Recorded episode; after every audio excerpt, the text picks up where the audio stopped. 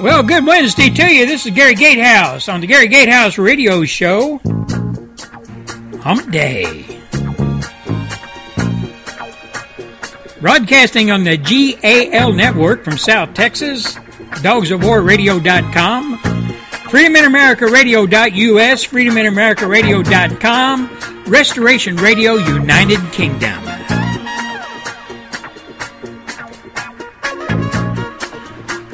I thought I'd start the show off with this.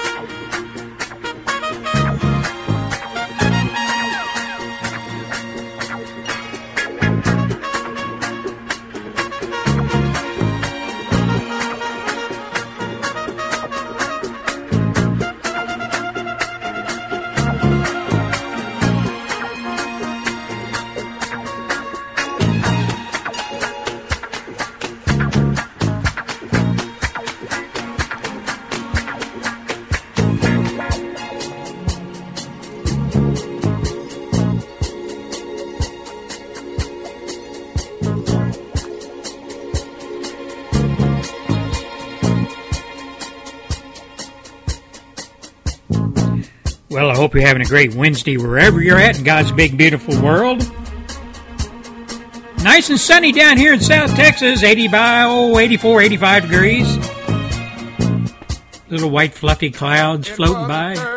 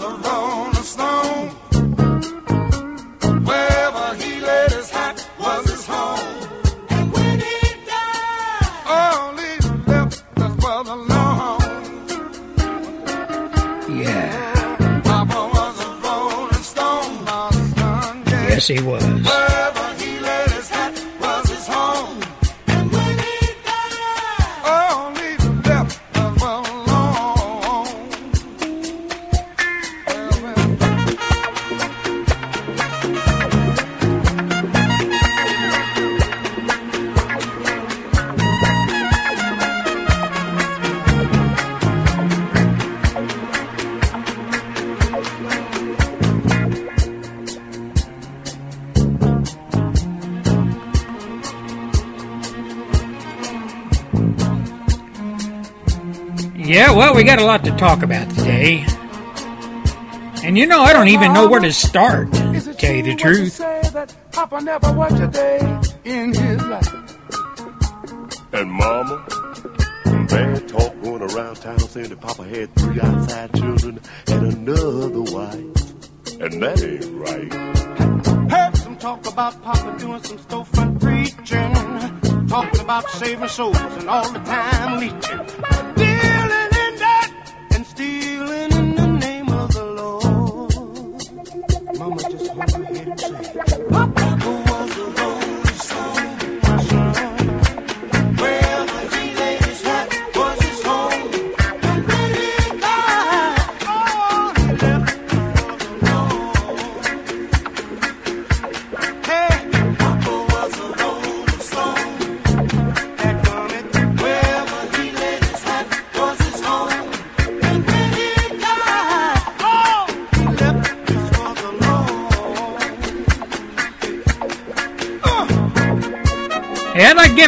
out to some of my favorite people, my favorite beautiful people out there. Friend and colleague, Stephen Lang over there in London. Charlotte up there in uh, dogsofwar.com running the show. Dixie Darling, I hope you're doing okay. Billy Van Horn. The guy is working his tail off. Trade Martin, what can I say about that guy? He's got it all going.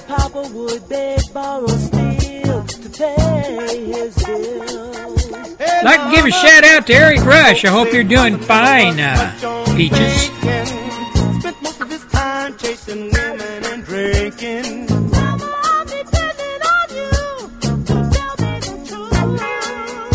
Mama looked up with a tear in And all you folks over there in Nacogdoches.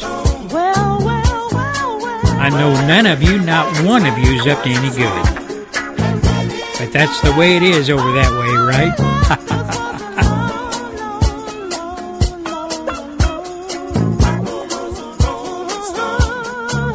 and to all my fellow Americans, I hope Wednesday's finding all the best for you today. All my listeners over in Australia, New Zealand, Canada, Switzerland, Europe, England, I hope you're having a great day as well. Kind of hard sometimes, though, isn't it?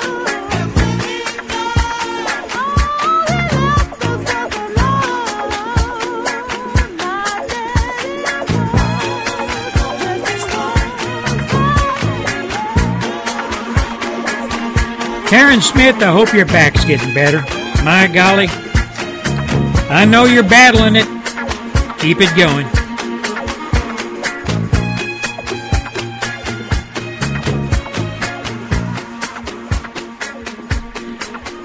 Ladies and gentlemen, uh, here in America, I'm sure it's the same in Europe, I'm sure it's the same in Australia, anywhere in the Western world any group that comes on board that has a lot of followers, uh, uh, has a set mission or whatever, they all have a code of ethics, a lot of them. Now, our uh, so called government, they have an oath of office they take. They raise their right hand and they put their other hand on the Bible and they swear to God that they're going to uphold the Constitution. They're up, going to uphold all the laws of the land, etc., and protect the United States of America from enemies within and outside our borders. And we know that, for the most part, down through the ages, our politicians, for the most part, have done that. Until just recently. Oh, I'd say in the last, oh, I don't know, 15, 20 years. It seems that politicians, whether they be on the right or the left, Republican or Democrat, independent or whatever else you want to call them, a lot of them, they, they go through the motions of raising that hand. And they go through the verbal expression of saying, yes, I do, I will uphold the Constitution and I'll uphold all the laws and I will protect my fellow Americans, my constituents from enemies within and out, outside the state. Then once they get to D.C. and they've been there a while, they forget about that oath. Either that or they just kind of park it way back on one of the shelves in their office. And they forget about it.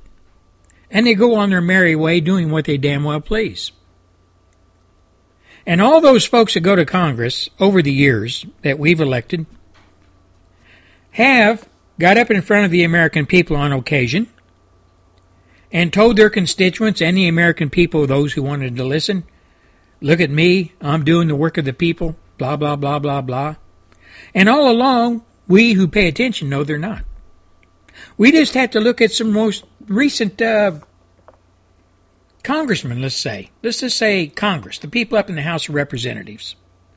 There's a guy up there, his name's uh, uh, Representative Illinois. And he says he's representing all his constituents, including illegals. He's representing them all, including illegals. Now, we Americans who pay attention know that illegals have that brand for one reason they came here illegally. They broke into our country just like a thief in the night would break into your house. And they ransacked the community. And then they decided they're going to stay here. And the federal government says, well, hell, we can't do nothing about it and all these millions and millions of illegals and their children, all this third world trash, They live all, all over the United States.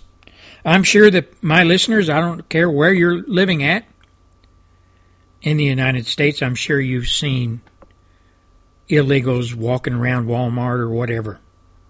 You can tell they they they cha- cha- uh, they uh, dress a little bit different than most Hispanics. They look a little different, little unkept, if you will. And these folks thumb their nose at Americans because they know that Congress has their back. They know Obama and his minions in Congress has their back. They've all saddled up to all the different movements within the United States operated by Hispanics that support illegals. Now, I've asked this question before on my show, and I'll ask it again. All legal Mexicans, all legal Hispanics that were born and raised in this country, born and raised in this country, under all the freedoms that this country affords, uh, under the Constitution, under our laws, etc., born and raised here, went through our public school systems, or their public school systems, if you will, since they are Americans. Went into college, maybe a lot of them, a lot of them got jobs, etc., etc. I would have to ask the question of these individuals where does your allegiance lie? When it comes to illegal aliens in this country, I guess you could say your brothers and sisters, same race of folks. But they're not Americans. They're illegals. They come here illegally. They broke into your country. Where does your allegiance lie? If, whenever, the federal government decides to infect or effect the laws that are in place under our immigration laws to de- start deporting these people, men, women, and children ripping them up out of their communities wherever they're at and putting them on a bus and sending them back to Mexico or or wherever. Where does your allegiance lie with these folks? Would you stand with your congressman and say you're doing a good job? I'm with you all the way. These people don't belong here. I don't want them here. Or would you say, hey, hands off these folks. These folks are like me. These are my brothers and sisters from south of the border. Leave them alone. Where would your allegiance lie? Would it lie with the Constitution and the laws of the country you were born and raised in? Or would it lie with those individuals in Congress and the White House who will not stand by those laws? Turn your back, turn the other way, and allow these individuals to come here. Now, let's take, for example, California. They had, or they do have, a governor Jerry Brown, some people call him Moonbeam, who's got the law passed that affords or gives illegals the right to have a driver's license. Now, they've been overran at the Department of uh, Motor Vehicles in California. Over 500,000 plus illegals have been applying for a, a California driver's license. Moonbeam said it's fine. You illegals can have one. Bang. They're knocking on the door. We want it. Now let's look at this. If an illegal has a driver's license with all the blessings of that state, what does that give that illegal? It gives him an ID card, right? You know, when you go vote here in Texas, they say, Can we see your driver's license? Here it is. Okay, they check it off. Yes. Okay, that is you, Mr. Gatehouse. You can go vote. In California, motor voter. All you can register and you can have your driver's license, you can register via that driver's license and go vote. So now we're going to have over 500,000 and more, probably in the millions, illegals in California voting in local elections, county elections, state elections, and yes, national elections. That driver's license gives them many rights. It opens the door for them in many aspects of what are, you know things that are required of American to have here in America, and one of them is an ID. Prove who you are. One California, illegals now can access and get apply and get a California driver's license. Not only a driver's license, it has their picture on it and it is an ID. Now, the federal government a few years ago and this this is ludicrous, but uh, the government said a few years ago, if you're going to give a driver's license or issue driver's licenses to illegals, you need to change that driver's license so we could compare the police department, etc., can compare a legal driver's license of an illegal of a legal American and a driver's license issued to an illegal American. It has to be a different color or whatever. Well, the states thumbed their nose at the federal government. I just seen in the last day or so where the driver's license issued, if you put them side by side with the driver's license issued to a an American, they don't look any different. They don't look any different whatsoever. Now, you know, ladies and gentlemen, here in America, we pay taxes. We pay county, city, state, federal, and a whole crapload of other taxes. These individuals that are working under the table, a lot of these illegals, they're not paying any taxes. The only taxes they do pay is when they purchase something gasoline, a new t shirt, new pair of sandals, whatever. But they are not paying or carrying the load, for the most part, the federal tax burden that is levied on all legal Americans. Do you think it's fair? Do you think it's fair that the Congress has given these people the right by following and allowing Obama to do his amnesty thing and allowing them to, uh, these illegals to stay in the country without being rounded up and deported? Do you think that's right? Do you think it's right that you have to foot the bill for them? Do you think it's right that you have to pay for their children's education? Hell, their children's birth.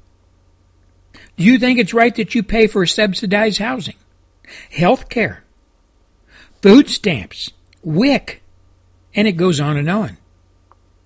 Now, I know Americans get that, but they're Americans. They're here legally, born here. But these people I'm talking about, they're not legal in any sense. Yet they have all the benefits and advantages that we Americans have. Hell, you know, all these black folks and all these other folks talking about white privilege and, and uh, talking about it in, uh, oh, I don't know, teaching it in the schools and stuff. They say white privilege, we've always had white privilege. Why don't you change that to brown privilege? Illegal brown uh, privilege. They have all the privileges that all Americans, white, black, green, or yellow, or brown, that were born in this country. Do you think that's right? Do you think it's right, America? Do you think it's right that you go bust your buns every dang day, working your job, maybe sometimes two and three, to support your family? Support yourself, support you and your uh, significant other, support you and your wife and children, support you, your wife and children, maybe a grandparent or a parent that has Alzheimer's or whatever that is living with you that you're trying to support as well? Do you think it's right that you have to support your family and those families that are here illegally? Is that something that you buy into? Do you think it's okay? Do you think it's okay that America has been tasked with this? Levied on us by Congress through the sheer fact that they will not enforce our immigration laws? Do you think it's right, America? I mean, honestly, do you? Do you think that taxing yourself over and over again to support others is the right thing to do? Maybe there should be some legislation passed where Americans that were born here have to adopt one or two Hispanic families and find them a place to live and find them a car and some food and clothing and all that stuff and take care of them while you're taking care of yourself as well. Maybe then it'll hit home. But I really don't think so. I looked at a Rasmussen poll the other day. 62% of Americans say that all illegals should be rounded up and deported. 62%. It should be 100%. But then again, you've got people living in this country that were born here that have ties with these illegals. You have businesses that have ties with these illegals, cheap labor. You have congressmen and senators tied with these illegals, cheap labor, cutting their lawns, whatever. They're not going to deport these folks. They're a third world class of people in our country now. An uneducated, already indoctrinated into socialism. These folks, they don't know anything about America. They could care less. They don't any, know anything about what you folks, we folks, Americans are going through to support our families and theirs. They could care less. They are here for one thing.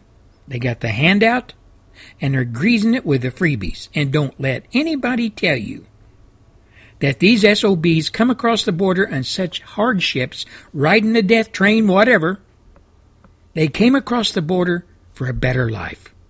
That is a crock of crap. They come across this border for a better life, true. And we're providing it to them. Out of our pocketbooks, out of our purses, out of our billfolds, out of our hard labor, out of our hard works that we do every day supporting our family and theirs. They don't give a damn. They just don't. And furthermore, ladies and gentlemen, neither does the White House, and neither does Congress. You're listening to the Gary Gatehouse Radio Show, and we'll be back after a few short messages.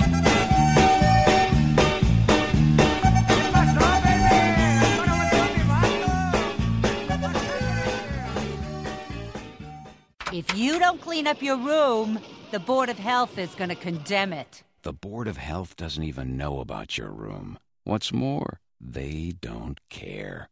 You know, if you keep making that face, it's going to freeze that way. Not unless you're someplace really, really cold. Actually, a lot of the warnings moms hand out are a bit exaggerated. If you don't get your blood pressure checked, you could have high blood pressure, not even know it, and you could die from a stroke. But she's right about that one. Fact is, high blood pressure contributes to 200,000 American deaths each year. And a third of those who have high blood pressure don't know it. If they did, it'd be simple to treat. Call the American Heart Association at 1 800 AHA USA 1 or visit AmericanHeart.org on the web to learn more. Better still, ask your doctor to check your blood pressure. If you run with those scissors, It's the least you can do. What if you got rewarded for every good decision? What if your heart had a special way of letting you know it appreciates your healthy choices? I've got to get my family to eat more vegetables. Amazing! And instead of cooking with butter tonight, I think I'll saute our veggies with uh, a heart healthy oil. You're a genius! So, really, would your food choices pay off in heart health? Did you know that when you replace bad fats with healthier fats, like those in canola or other vegetable oils, it can lower bad cholesterol levels? And that's good for your heart. Here's a winning idea take up the challenge for good health, because the you of the future will say, Fantastic! Learn more at heart.org slash face the fats. Canola Info proudly supports the American Heart Association's Face the Fats campaign.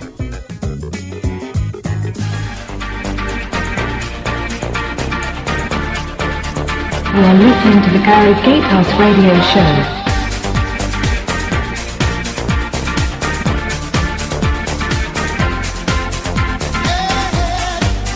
Everybody makes mistakes sometime, but now it's time to kick some ass. Yeah, it's time to kick some ass. You know, ladies and gentlemen, uh, I've been working diligently on the phone. I've been talking to a lot of people up in D.C. And I've been talking to some folks behind the scenes, the back channels, if you will. And uh, I've managed, believe it or not, I've managed to secure a very, very brief interview with Hillary Clinton. Now, mind you, this is an interview that uh, I manipulated in such a way to shine the light of truth on Hillary Clinton and what she really stands for and what she thinks of herself. Now, this interview was conducted under some very trying circumstances, if you will.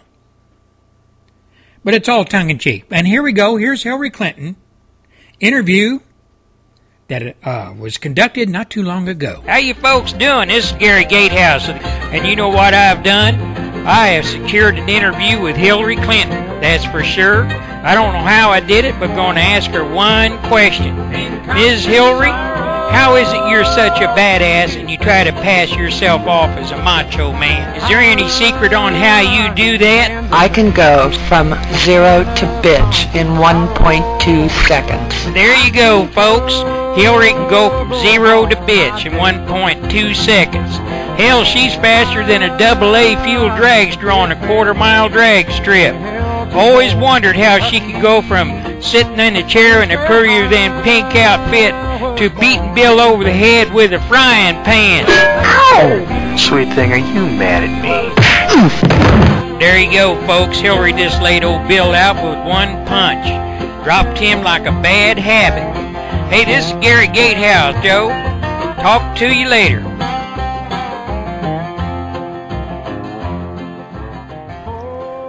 Now, folks, that wasn't the best quality, and the recording was kind of shaky, and uh, it was kind of jumbled and cut up there a little bit. But you get the idea. You get the idea where Hillary's coming from. I mean, she's macho woman, right? She's going to take care of business. She's taking care of Bill. She cracked him over the head with that frying pan. And that's what she's going to do to America. That's what she's doing to the younger women. She's cracking them over the head with a frying pan. It ain't a real frying pan, it's a propaganda frying pan.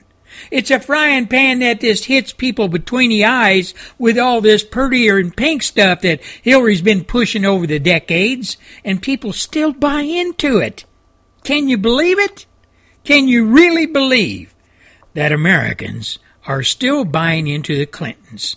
The most corrupt individuals that have come down the pike in many a many a decade.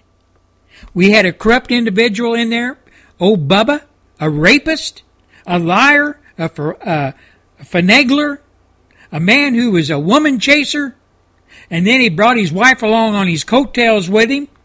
Obama installed her into the Secretary of State after she served as a senator for the great state of New York. And now she's putting her hat in the ring very quickly now to serve the American people once again under the do- uh, doctrine of the Clintons. If it doesn't go with us, then we will tear it up. We'll do a character assassination on them. We will destroy them. That has been the Clintons and the Clinton War Room tactic for decades.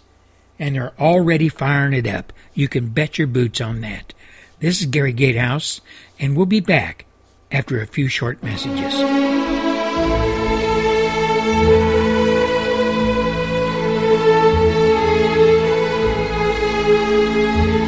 You're tuned in right now to Dogs of War Radio.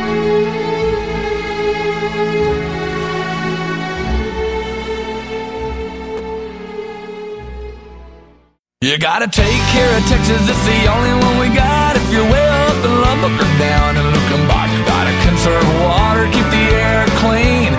Take care of Texas, don't you know what I mean, y'all? Kevin Fowler here. Texans take great pride in keeping our air clean. Visit takecareoftexas.org and take the pledge to help keep it that way. We'll send you a free Texas State Park Guide. You gotta take care of Texas, it's the only one we got. Sponsored by the Texas Commission on Environmental Quality. You're home. You served your country with honor. Now it's time to strike out on a new path forward. You're a veteran. You set the standard for character, integrity, leadership. And you've gained valuable skills. Skills employers are looking for. At jobcenter.usa.gov, you can get access to personalized services and the support you need to find the perfect career. This is U.S. Navy and Marine Corps veteran Montel Williams saying, visit an American Job Center today and discover your next opportunity of a lifetime. Freedom in America. Freedom in America Radio Network, presenting the traditional view of the good old American dream that you won't hear about on the liberal media. Freedom in America. Yeah. Well, here they've been uh, a lot of that there politic and talking on that Garrett Gatehouse radio show. I think about time to give those, uh, those uh, listeners some of that there sugar.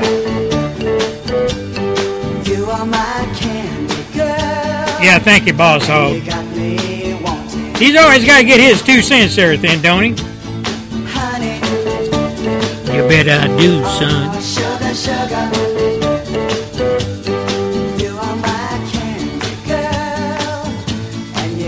Ladies and gentlemen, I've got an announcement to make while the song's playing. Uh, sometime this week or next week, latest, right here on the Gary Gatehouse Radio Show, we're going to have one, maybe both, guests of the Billy Bob and Carl Show. That's right. Right here on the Gary Gatehouse Radio Show, we're going down to the county seat and we're going to round those boys up and we're going to see what they all got to say about Obama Lama Ding Dong. Stand by. This is some big news, right?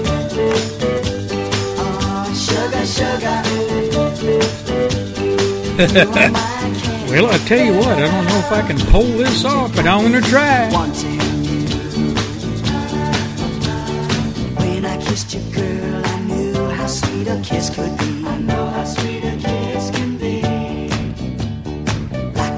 Sunshine, pour your sweetness over me. Pour your sweetness over me. Oh.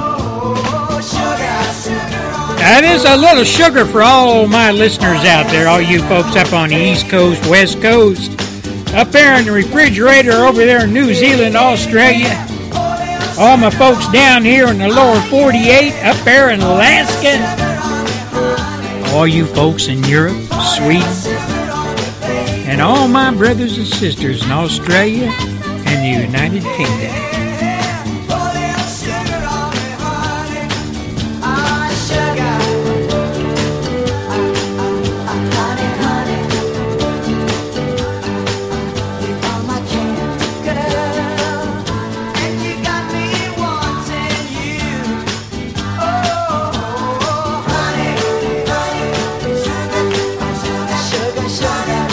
Geezer music.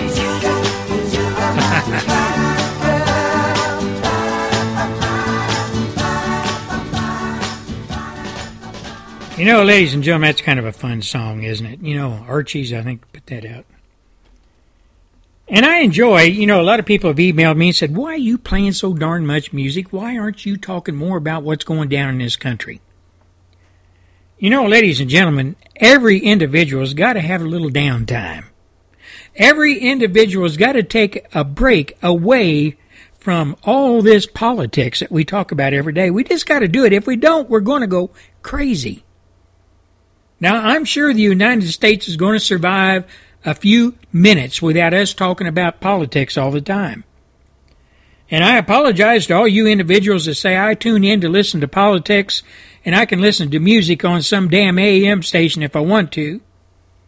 Well, I apologize to you. Because you see, the Gary Gatehouse radio show is about America. It's about Americans. It's about our way of life. And what more way of life is there than the good old music that Americans produce? It says a lot about America. Some of it pretty negative, as a matter of fact. This recent music. But, uh, you know, all you folks want to hear politics 24 7, I don't know what to tell you. Even Fox News takes a break. They don't do politics 24 7. And I'm definitely, damn, hell, I'm not Fox News by any stretch of the imagination. Last time I checked my equipment and my billfold, I try my best to get the word out. I try my best to entertain you. I try my best to break up my damn voice going on, yam, yam, yam, yam, and play a little music. And that's what I like to do. So much I'm going to play one right now. Hello, everyone. This is your Action News reporter with all the news that is news across the nation on the scene at the supermarket. Now, this is a There seems to have novelty tune. Disturbance here. Pardon me, sir. Did And there's a few happened? laughs in it, so Yeah, have a listen. I was standing over there by the tomatoes, and here he come, running through the pole beans, through the fruits and vegetables, naked as a jaybird. And I hollered over to Ethel. I said, "Don't look, Ethel!" And it's too late. She'd already been in the scenes. Here comes, Boogie da, boogie da, there goes, boogie da, boogie da. and he ain't wearing no clothes. Oh, yes, they call him the street. Look at that, look Fastest thing on two feet. look at that, look. He's just as proud as he can Now, y'all folks, watch out. You just might get mooned someday, and you don't want that to happen. Ray Stephen tell you all about it. His physique. If there's an audience to be found, he'll be streaking it round, inviting public critique. This is your Action News reporter once again, and we're here at the gas station. Pardon me, sir, did you see what happened? Yeah, Dave. I was just in here getting my tires checked, and he just appeared out of the traffic. Just come streaking around the grease right there. Didn't have nothing on but a smile. I looked in there, and Ethel was getting her cold drink. I hollered, "Don't look, Ethel!" And it's too late. She'd already been mooned. Flashed her right there in front of the shop absorber. He ain't rude, Boogity, boogity, he ain't loose. boogity, boogity. He's just in the mood to run in the news. Well, yes, they call him the street. Boogity, boogity, He likes to turn the other cheek. boogity, boogity. He's always making the shoes. Guess you could call him unique. Once again, your Action News reporter in the booth at the gym covering the disturbance at the basketball playoff. Pardon me, sir, did you see what happened? Yeah, did. Hey, time I was just going down there to get Ethel a snow cone. Here he come, right out of the cheap seats, dribbling, right down the middle of the court. Didn't have on nothing but his head. Made a hook shot and got out through the concession stand. I hollered up at Ethel. I said, "Don't look, Ethel!" It was too late. She'd already got a free shot. Grandstand, right there in front of the home page. Well, yes, they call him the street. Here he comes again. Who's that with him? Ethel! Is that you, Ethel? He's just as proud as he can be. What do you think you're doing?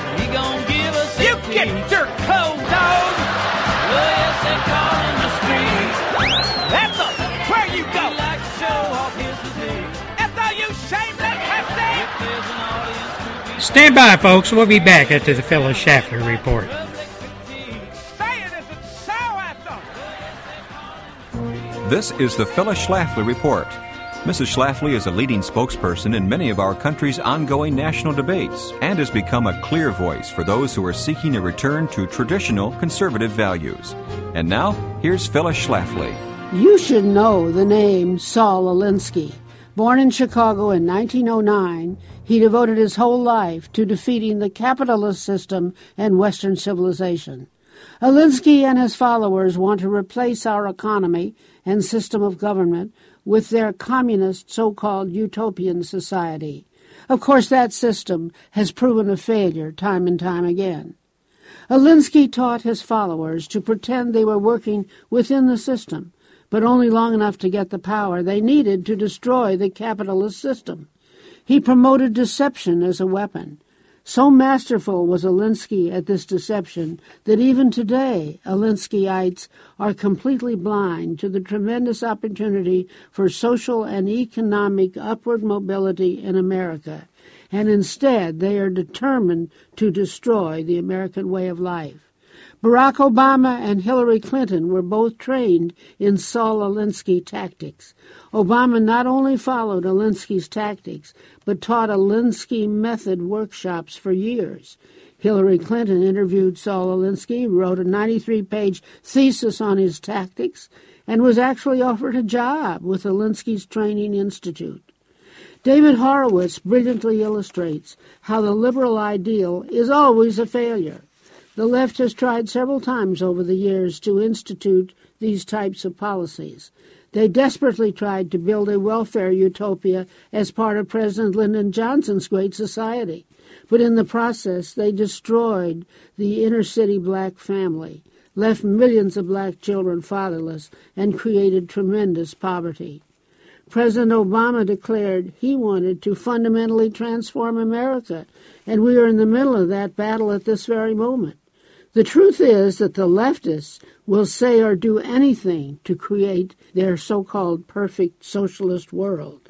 They are really trying to destroy the very best that the world has to offer, our great American nation. This has been the Phyllis Schlafly Report. Here at Eagle Forum, we continue to monitor the dangerous activities and liberal agendas of many school districts around the country. Will you help? At eagleforum.org, we've set up a forum for involved parents to share their questions, frustrations, and victories. Add your comments to the education blog at eagleforum.org. Thanks for listening, and join us next time for the Phyllis Schlafly Report. Swing. I hope all you Christians out there, you, my fellow Christians, had a great Easter. Christ has arisen, and it's time for us to take the cross up again. It's time to defend our religion against those inside our borders and outside our borders who are attacking Christianity on a daily basis, either by word of mouth, deeds, or both. Christianity is under attack worldwide.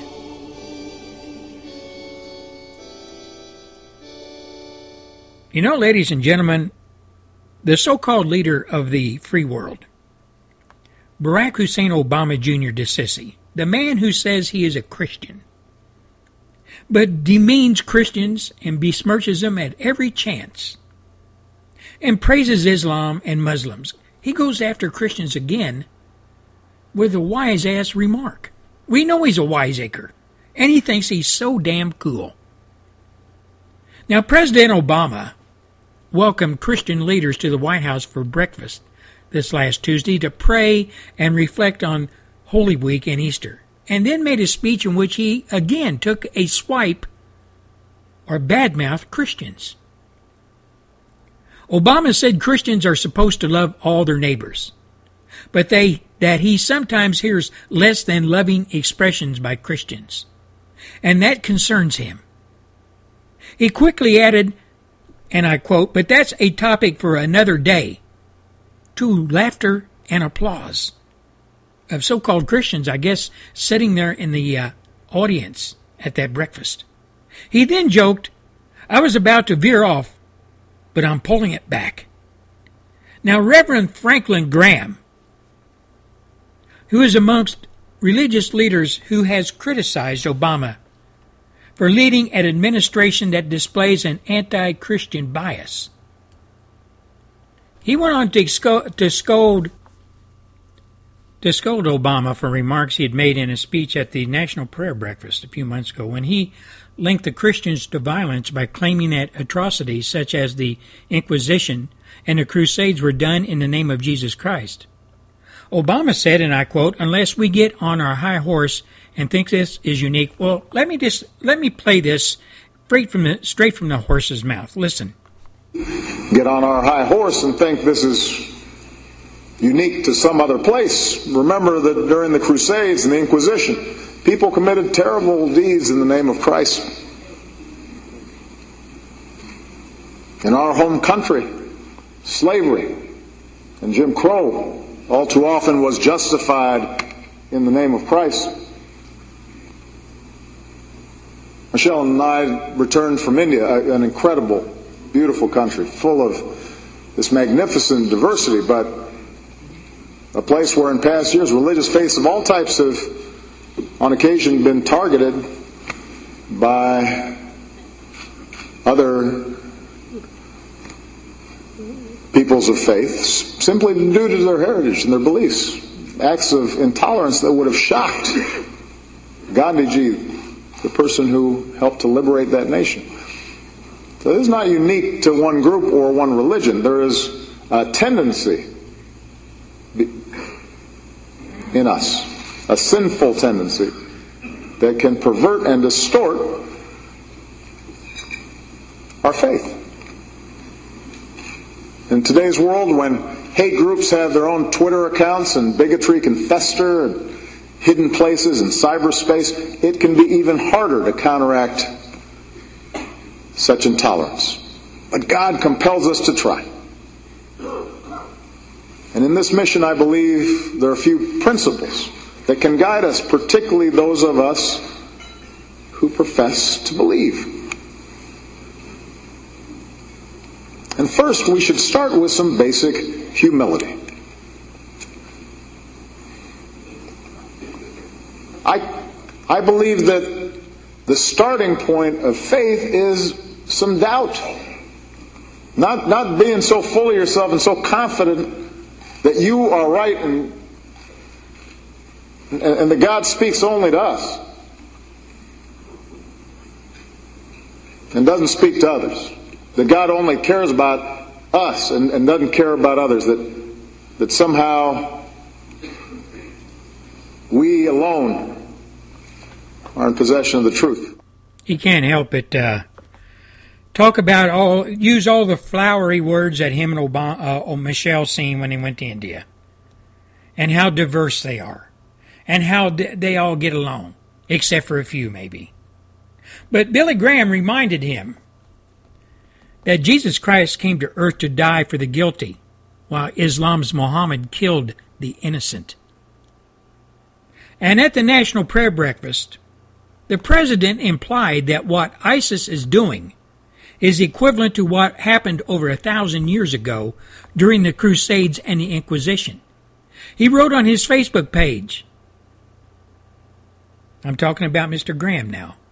He wrote on his Facebook page, Mr. President, many people in history have used the name of Jesus Christ to accomplish evil things for their own desires. But Jesus taught peace, love, and forgiveness. He, t- he came to give his life for the sins of mankind, not to take life. And I have, this is Gary Gatehouse speaking, when you talk about Jesus, and to talk about Jesus came to earth to teach peace, love, and forgiveness, and he gave his life for the sins of mankind, not to take life as Muhammad did.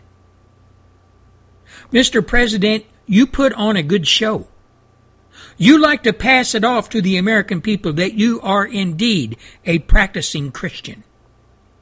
You attend church once or twice a year, and you talk all these flowery words about Islam and all the beautiful sounds of them calling to prayer and all that, but I have never ever heard you say one good thing about Christianity. President Obama, you're a heathen. You're a liar. You are not a Christian, in my opinion. You're posing as one. And if anything, you're a stealth Muslim, because that seems to be all you can talk about in a positive sense.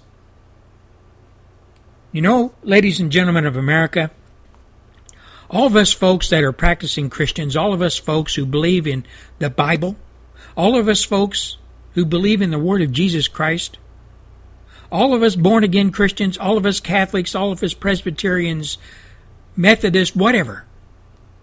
They go to church. Most of us do, some of us don't, but still believe in the Word of God, still believe in the teachings of God, and still believe that Jesus Christ died on the cross for every one of us, Christian or otherwise. To have an individual in the White House who represents a Christian, Judeo-Christian nation, America, to have a individual residing in the White House, built by our money, our taxpayer money, the people's house, to have this individual reside there, live there, and preaches to the American people anything but the good, positive ways of Christianity is a sin on all of us. It's a sin on Congress. It's a sin on Boehner and McConnell. It's a sin on every American who claims to be a Christian who is not standing in the street shoulder to shoulder with their clergy, their priest, their rabbi, not only praying that God deliver us from this man and put our country back on the main road again under the Christian banner that this country was built to and built on, America, it is time for us to get out and protest the continued war on not only America, but our Christian religion, our Christian morals. They are being held in question every day by the biased left wing communist propaganda machine, so called mainstream media, by every left wing reporter out there at the local level, this is pretty uh, evident when you look at Indiana and those poor folks that own that pizza shop, that reporter, that journalist, a heathen more than likely went after them and drummed up and made a phony, false story out of something that these folks never did. You know, folks, we can donate millions of dollars to individuals that get smacked about the head by the left when it comes to their Christian religion. And it makes us feel good. Sure, it does. I'll be the first to say it makes us feel good. But there has to be more than that. Happiness does not buy, is not bought by dollars. The right to be a Christian, Jesus Christ didn't buy our salvation with dollars. Jesus Christ didn't buy the salvation of the world with money or buyouts. Jesus Christ stood up against those who wanted to destroy what he believed in as the Son of God. And it cost him his life. But he knew that ahead of time. He knew that was always that was going to transpire. That's why he came to earth. That's why he was born. To die on the cross for the sins of mankind, original sin. And now we as Christians are being attacked on a daily basis. Our Lord and Savior Jesus Christ is being attacked and made fun of by the heathenistic, secular atheist left. You know, ladies and gentlemen, I talked a, a few weeks ago about observing some young folks, Americans, down on the beach at spring break in Florida. And my wife and I watched those young kids. And we who been who are married and are older have had kids that's grown up to be adults. And we've tried to raise them under a Christian atmosphere or whatever, some moral uh, values imparted to them.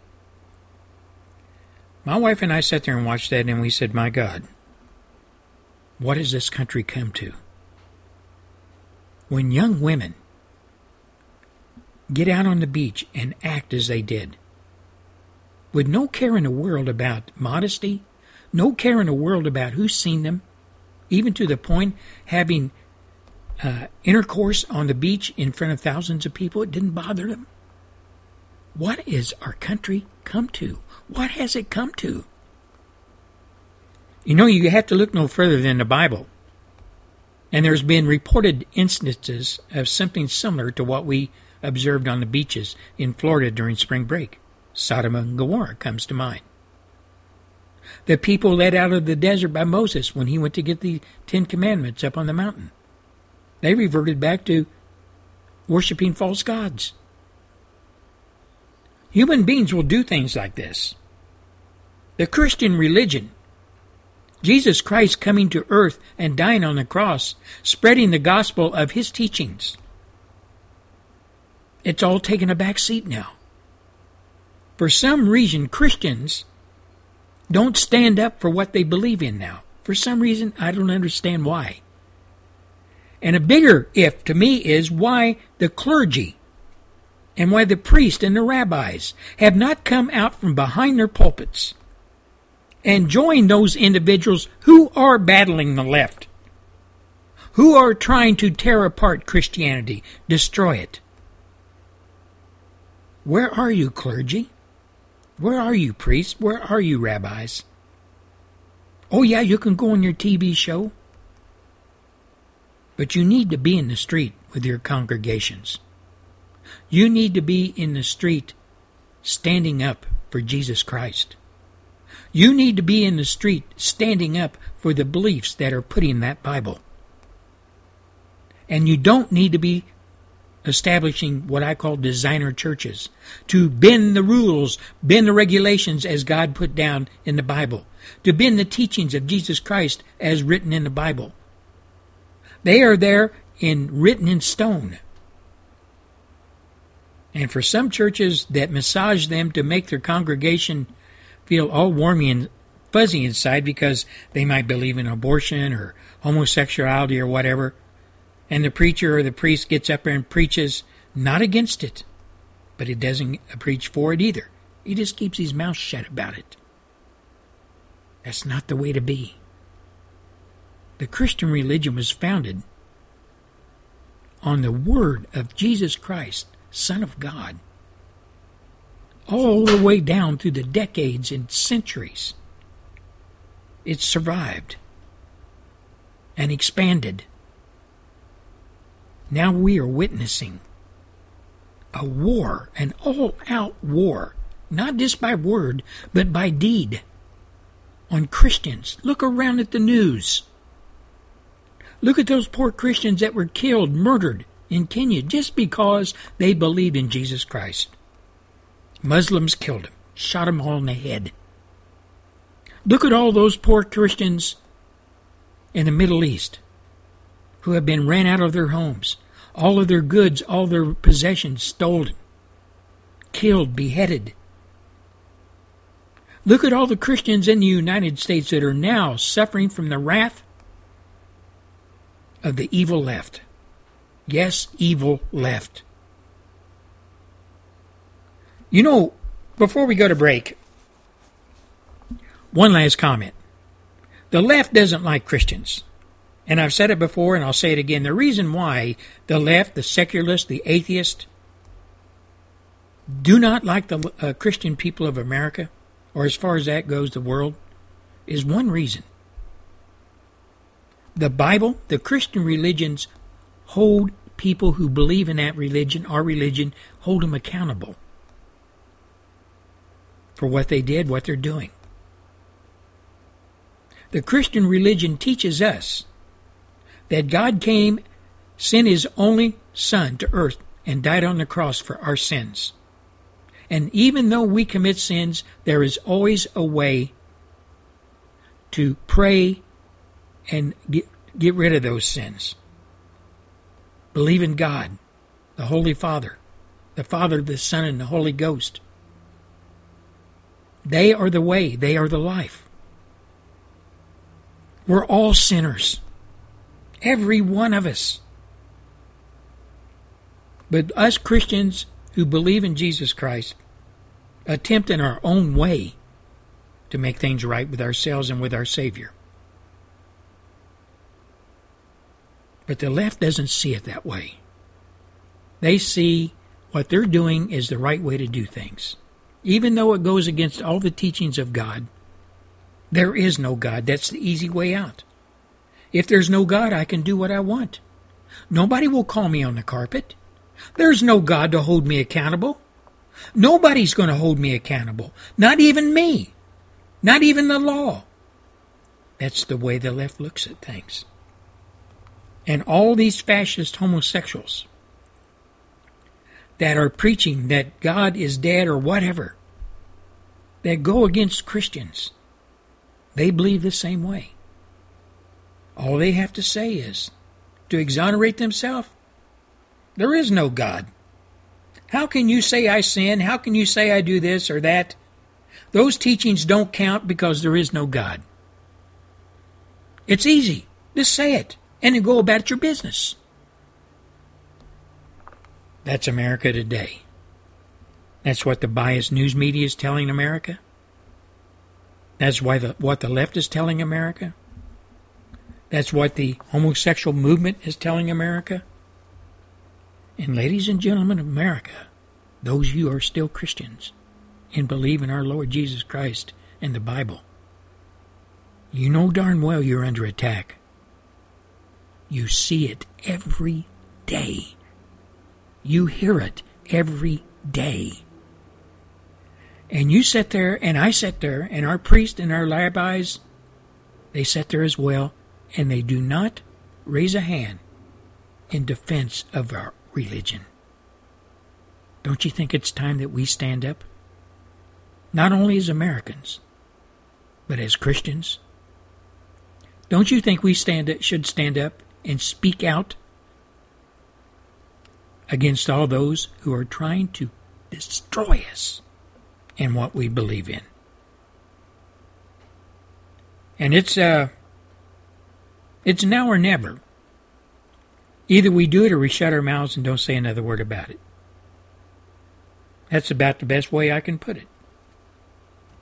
America is under attack from inside and outside its border, both physically and religiously. They're coming for us. They're knocking at the door.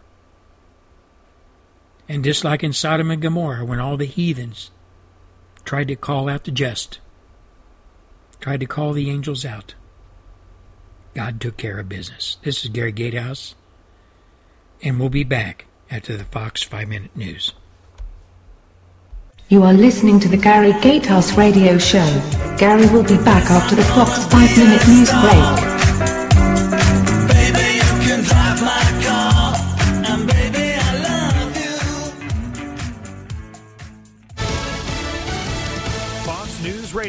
I'm Ron Flatter. A white policeman is in jail in South Carolina, and a judge has denied his release on bond. Michael Slager, accused of shooting and killing a black man after a traffic stop Saturday morning in North Charleston. We can't get my brother back, and my family is in deep mourning for that. But through the process of justice has been served. Anthony Scott, the brother of Walter Scott, seen in a video shot by a bystander running away from Patrolman Slager before he is shot in the back. We've got 343 police officers in our department. This is a bad decision by one of those 343. North Charleston Mayor Keith Summey, the traffic stop was for a broken tail light.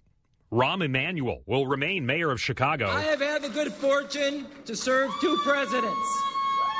I've had the fortune of being elected to Congress. Being mayor of the city of Chicago is the greatest job I've ever had and the greatest job in the world. Emmanuel in his victory speech Tuesday night.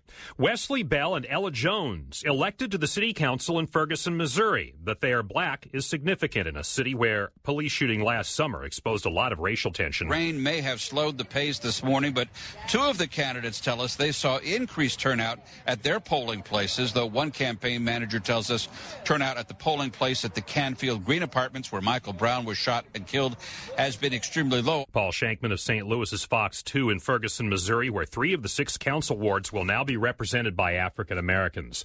A federal judge has just in Texas refused to lift a temporary hold on President Obama's executive action on immigration reform. The district judge turning down the request from the Justice Department on Tuesday. You're listening to Fox News Radio, fair and balanced.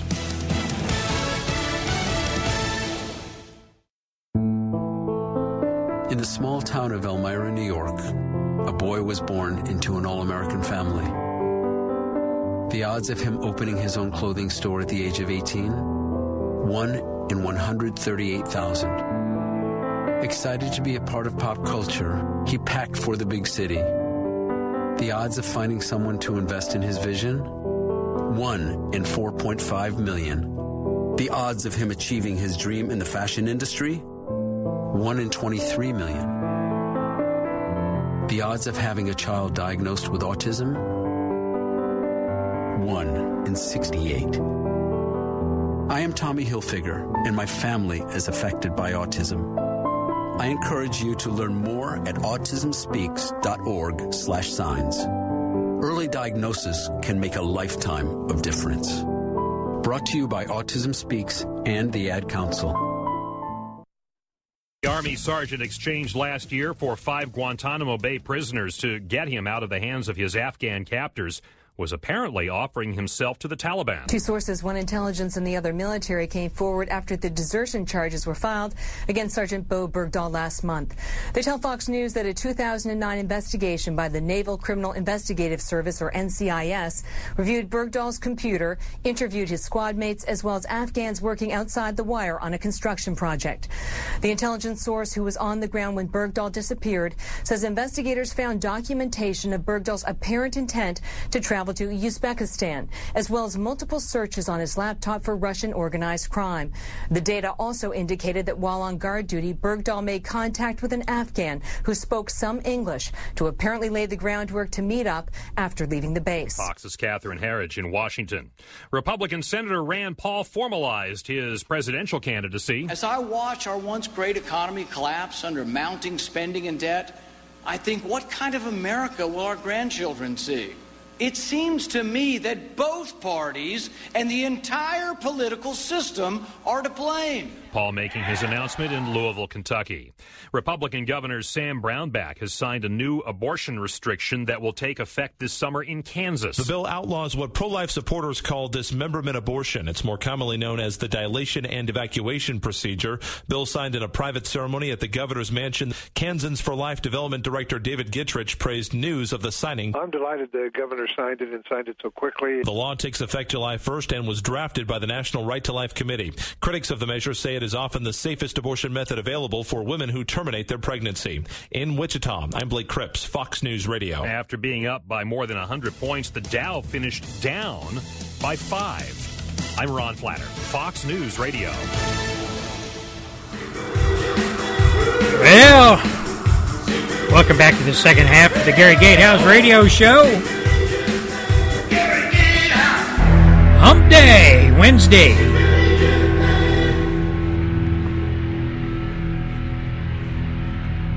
You know, folks, uh, we've been talking today about oh, quite a few dif- different things that are impacting on us as Americans, as Christians. But one of my, I guess I could call it one of my pet gripes or one of my pet concerns about issues that are going down in America that affect every American here, every American that has been born here, currently lives here. And that being the issue of illegal aliens that occupy our country. Now, if you kind of float back to where all this thing about illegal aliens started, it's been going on for quite a few years. And the term illegal alien was the brand that everybody used to identify those individuals that broke into our country illegally, living off us, etc. Illegal aliens.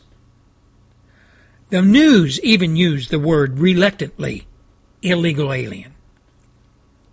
But if you pay attention to the news, and if you pay attention to politicians on the left and the right, illegal aliens went from illegal aliens to illegal immigrants or immigrants to illegal, uh, the word illegal was dropped. Then it, they added undocumented immigrants. Now they are talking about undocumented refugees. Do you see how they're softening the tone? Do you see how they're bringing America along down the path? In the beginning, it was illegal. Then it was undocumented. And now it's refugees. And all along, we, the people, have been standing up and yelling and screaming to our politicians on the left and the right and that sucker that lives in the White House to stop this nonsense, to shut our borders down, to stop these individuals coming into our country, dragging along with them all the diseases that we eradicated decades ago. And a person like me that talks about diseases brought into this country by third world trash, I'm automatically branded a racist. Automatically.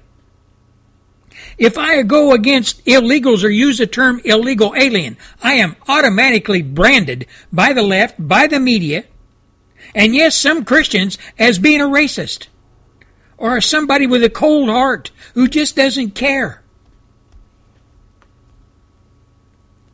But something that woke me up a couple of days ago to the fact that there are more Americans out there than I thought, present day, that are still on the side of getting these people, this third world trash, out of our country.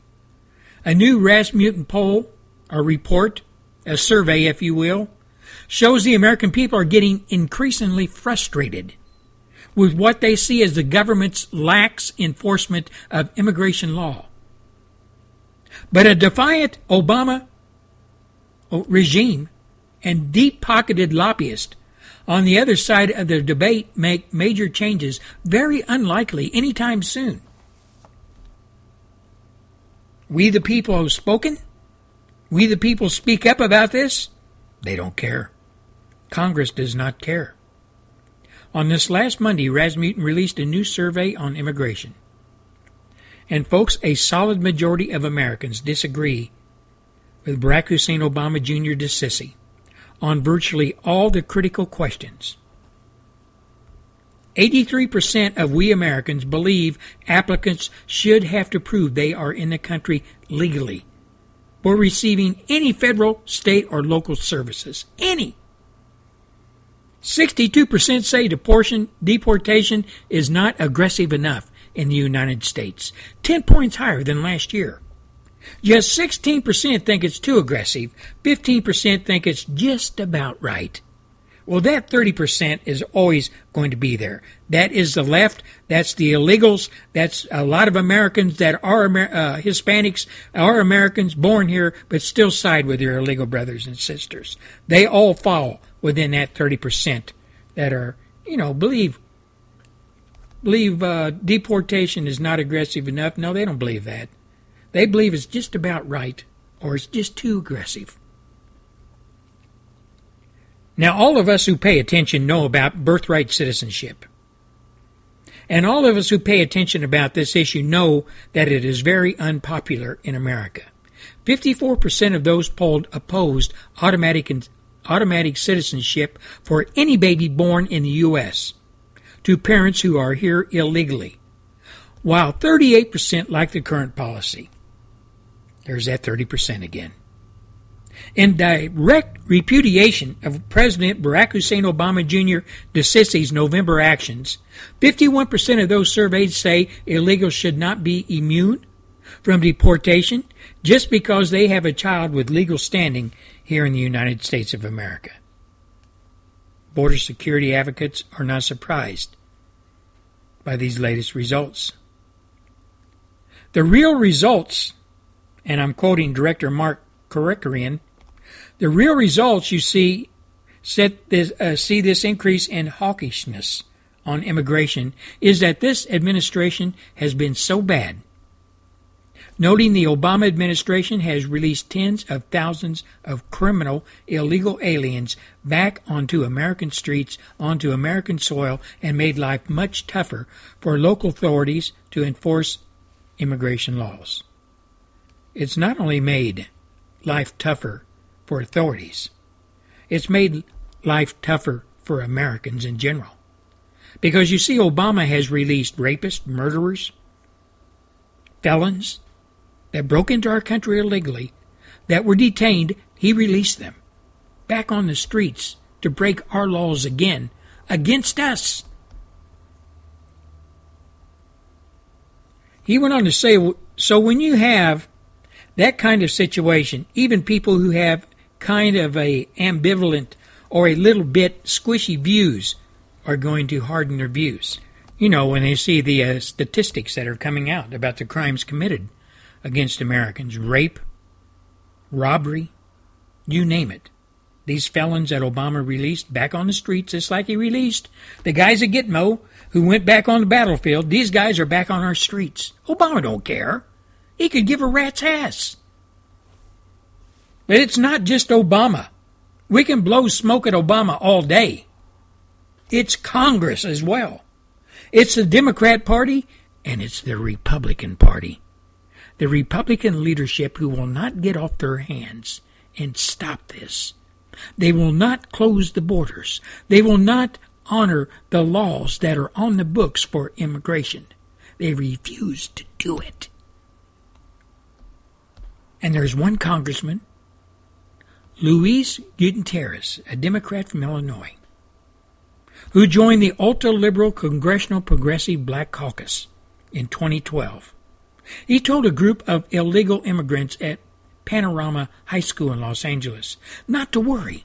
He's got their back on Capitol Hill. Unfortunately, he said, many members in Congress believe their jobs are to represent only U.S. citizens and voters, not illegal aliens. But not me, Gutierrez said. I represent all of you. Now, he made the remarks in reference to Obama's de facto amnesty program, deferred action for childhood arrivals, and deferred action and deferred actions for parents of Americans. If you are here as a human being in the United States, you have rights. You deserve to live in dignity, but unfortunately, until we pass comprehensive immigration reform, right now, there's about 12 million people, men, women, and children, who are living in the shadows, Gutierrez said. Gutierrez, it's more like 20 million plus. And they had no rights in this country. Would a crook have a right to break into your house and steal every damn thing you owned and in the process beat you up, maybe rape your wife and beat your children? Would he have rights? Would you consider any rights given to him if he was an illegal or if he was anybody? The only law right that these people have is due process under the law. Try him, guilty, stamp it on their forehead, and kick their raggedy asses out of America. That's the only right they have. But this guy Gutierrez went on to say, but I want to thank our president and thank God for his actions of DACA and DAPA because now at least 5 million people are. So in the near future, we'll be able to come out of the shadows and be one with their families and be one with their country. It's not their country. They are not American. It's not their country, you dumbass. You know, ladies and gentlemen, fellow Americans, fellow legal Americans, we have people like this that occupy seats in Congress. Our taxpayers pay for their salary, not just their constituents. The American people pay for their salary. What he says doesn't just go with his constituents. He's talking about America. He's speaking as though these illegals are part of America. And they're going to have to be awarded all the good things about of America so they can come out of the shadows and be one with their families and be one with their country. This is not their country. Now, Representative Tony Cardenas, Democrat from California, was on hand at the event too, and he told the crowd not to fear Texas Judge Andrew Hanen, who recently issued an injunction against Obama's executive order. He said, Don't fear him. He's just a gringo. He's going to get all this stuff and say all this stuff. Don't be afraid of him. The news site reported, you know, he said it, Cardenas said it, don't be afraid of him. He's not the last word. He made a decision, and that decision is not final. Now, the Cardenas also told the crowd to spread the word. Don't be afraid. Hands up. That judge was wrong, and sooner or later, in a few months, we're going to have salvation. And what do you mean by that, Cardenas? What do you mean it by Mecha? What do you mean it by all you folks out there on the left? La Raza? All you activist groups on the left that advocate taking back the southwestern part of the United States, what just do you mean about it? We're going to have our salvation. Who's going to give you that salvation? Is it your savior, Barack Hussein Obama Jr. DeSissi, and the left, the Communist Democratic Party left, and the do-nothing leadership of the Republican Party? Are they going to give you and your illegal people salvation? Are you pretty sure that the American people aren't going to have any say so about it whatsoever? We're going to sit on our hands and do nothing while you destroy our country? Are you cashing in on that idea, Cardenas? Do you really think that the American people somewhere down the road are going to say, oh, I don't care? Just let them have the country. Let them have everything we've worked hard for. Just give it to them. I don't give a damn anymore. Is that what you're counting on? I hate to say this, Cardenas, and I hate to say this, Gutierrez, and all you left wing people out there that advocate all this stuff that these guys are spewing. You're not going to have any salvation. It might be short lived, but in the long run, that salvation's going to disappear. Because somewhere down the road, When the American people get tired of being kicked in the mouth by the people of Congress and Barack Hussein Obama Jr. to sissy and all you left-wing socialist, Marxist, communist progressives that advocate destroying the Southwest, taking our country and just wadding it up and destroying it, taking our Christian religion and destroying it, taking everything that we've fought for over the decades, over the centuries to build here in this country on the backs of our ancestors. If you think you're going to have lasting salvation, and the American people are going to roll over and let you have it because some pukes in Washington, D.C. are falling on their swords, swords for you, you're mistakenly wrong. You're mistakenly wrong. This is all going to jump up and bite you right square in the butt. Somewhere down the road, sooner than later, I hope, the American people are going to wake up and they're going to say, I have had it. And they're going to take to the streets. Just like your illegals did when they protest, protested the fact that they were not considered here to be here legally. They took to the streets by the thousands. Somewhere down the road, Americans are going to do the same thing. And like I said, hopefully sooner than later. America, all you folks that are here illegal, are legally, all you folks that were born here, your children born here, your grandchildren, is that what you want? Do you want people like Cartagenis and Guten Gutierrez saying that these illegals can come out of the shadows and be one with their families and be one with their country? Our country? They have no right to our country. People like Cartagenis and Gutierrez and all the folks that follow him ought to be thrown out on their ass. But I dare say his constituents, Cartagenis and Gutierrez, their constituents, a lot of them are probably illegal. And most of them, if not all, believe in what they believe in. Even the ones that were born here legally buy in to what Tony Cartagenis and what Gutierrez says. They will throw their American country under the bus. They will throw the Constitution and the laws of the country they were born in under the bus for the betterment, for the uh, blessings of Barack Hussein Obama Jr.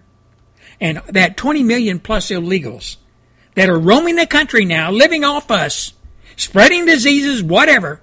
The un- uneducated third world class of already indoctrinated socialists who, by the way, will vote Democrat every damn time as long as that check's in the mail. They know what they're doing, folks. They know what they're doing. They're going against you and me. They're going against the laws that we abide by. They're going against the Constitution that this country operates under. Gringo law. It don't count in their corner of America. It does not account for them. They march to a different tune. And that tune was written by Barack Hussein Obama Jr. New lyrics, of course. The lyrics and the new tune is there. And it's furthered and it's sung and preached every day by the left, by Obama, by the Department of Justice, by all those left wing socialist, Marxist, progressive so called groups out there that are trying just to try. They're just trying to help the families that live in the shadows, who came here illegally. They're just trying to help them come out of the shadows and celebrate and be one with their new country. Be damned if they will. Be damned if they will. If our government doesn't wake the hell up and the American people doesn't wake up soon, there's going to be hell to play in the streets. This is Gary Gatehouse, and we'll be back after a Phyllis Schlafly report. This is the Phyllis Schlafly Report. Mrs. Schlafly is a constitutional attorney, popular speaker, and the author of 20 books, including the book Feminist Fantasies that reveals the feminist influence on the media, on college campuses, and writing in children's classrooms. Now here's the president of Eagle Forum, Phyllis Schlafly. In a colossal display of impertinence, the Mexican government attacked Texas Governor Rick Perry for sending National Guard troops to guard our southern border. The Mexicans accused Perry of taking this action to advance his own political ambitions. Perry did order a thousand National Guardsmen to the border in July in support roles to assist the Texas Department of Public Safety, which Perry believes was necessary to compensate for federal non action. They are deployed in support roles such as observation and tracking of illegal activity. The Mexico City annual conference of the Telmex Foundation, headed by Mexican billionaire Carlos Slim, included speeches by Hillary Clinton and Facebook founder Mark Zuckerberg. Slim was perhaps repaying the honor of having received the 2012 Global Citizen Award from the Clinton Global Initiative.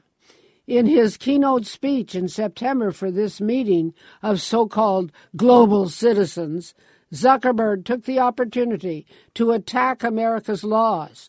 He called our immigration policy unfit for today's world. New Jersey Governor Chris Christie was in Mexico City for a separate meeting in September, but he found time to attack the United States for what he called its foolish regulation of energy, such as laws that keep oil and gas prices low by limiting the export of those precious resources. He refused to answer reporters' questions about security along our border with Mexico. Meanwhile, the Mexican president made a state visit to California and addressed a joint session of the California state legislature in Spanish, praising legislators for allowing illegal immigrants to obtain driver's licenses and state funded scholarships at public universities. This has been the Phyllis Schlafly Report from Eagle Forum. Want your voice heard? At eagleforum.org in a blog conversation with Phyllis Schlafly, we want to hear your firsthand experience with the U.S. unemployment crisis. Where did the jobs go? Is the solution more government spending or cutting taxes? Join the blog at eagleforum.org. Thanks for listening, and join us next time for the Phyllis Schlafly Report.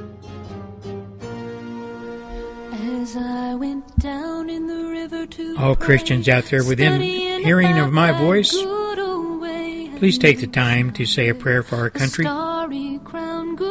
Please take a time to say a prayer for all those who are battling evil as we pray evil in the world, in our country. All of those brave soldiers that are fighting on foreign soil, all of those brave soldiers who have families detached from, pray for them. Pray that God will once again give his blessings to our great country, the United States of America.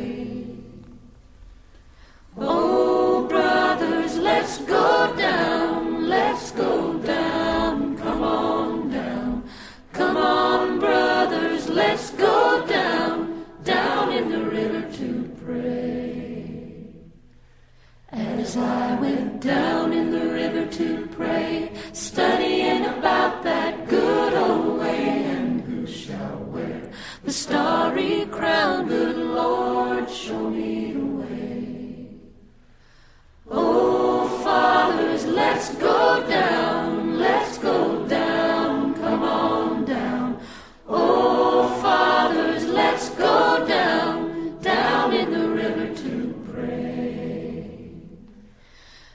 As I went down in the river to pray, studying about that good old way, and who shall wear the robe and crown, good Lord, show me the way.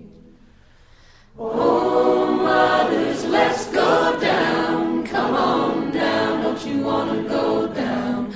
Come on, mothers, let's go. Down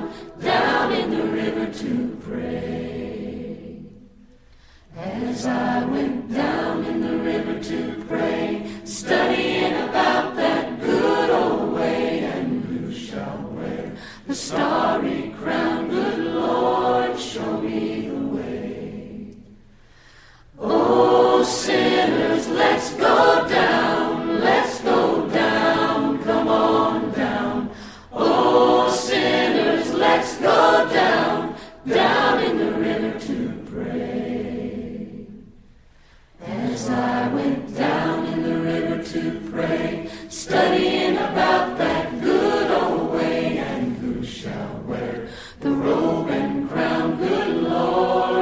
We'll be back after a short message or two.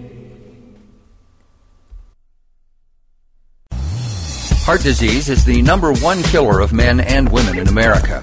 But did you know that just 30 minutes a day of physical activity can improve your health and decrease your risk of heart disease?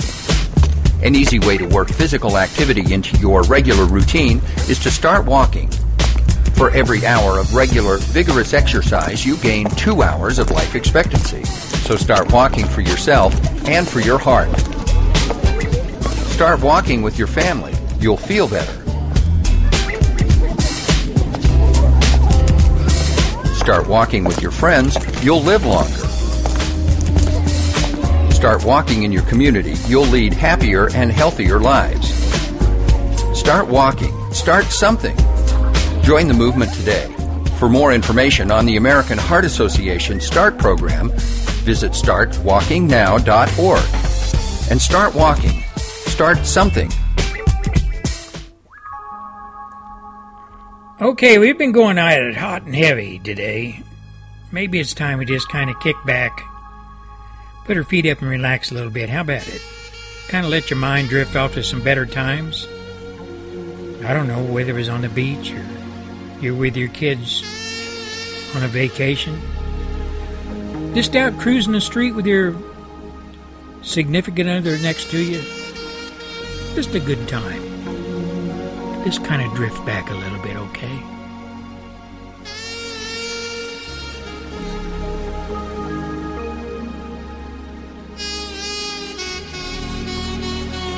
Know you folks out there that are alone and don't have, uh, oh, I don't know, I'm sure there's some of you out here that are lacking friendship. Maybe you're just kind of cooped up inside your house from an illness or whatever. We're here to help you out. We're here to pray for you and hope you get better.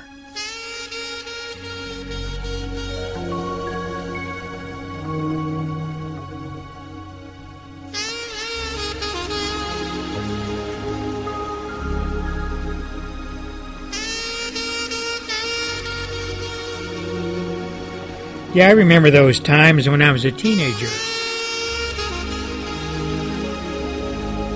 It was the summertime. Girlfriend by my arm, and we was down at the local lake at the beach. Sun was shining on our face and a slight breeze. It was just a beautiful day. One of those days you never forget, no matter how old you are. Just kind of wedged up in a good place in your mind. That was a beautiful day everything went right.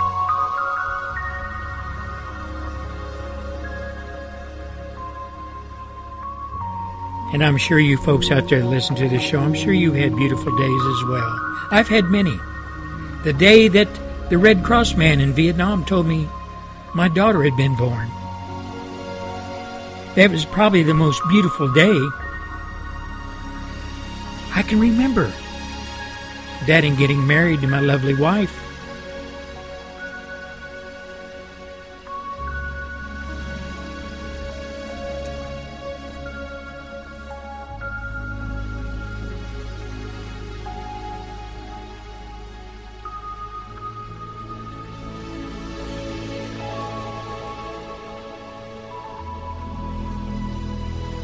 You know, looking out my studio window at the white fluffy clouds going by, blue sky, anyone that says there's not a God, just don't take the time out to see and recognize and look at His creation.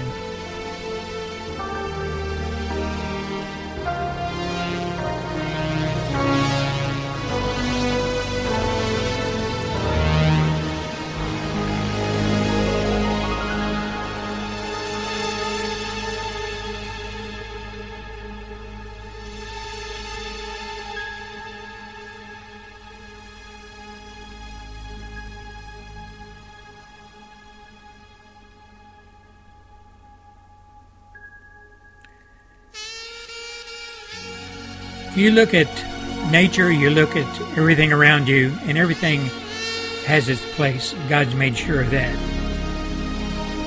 There's nothing out of place. If there is, it's because we humans have made it that way. But in the end, as my grandmother used to say when I was a little kid, Gary, everything will come out in the wash. Don't worry. God will take care of us.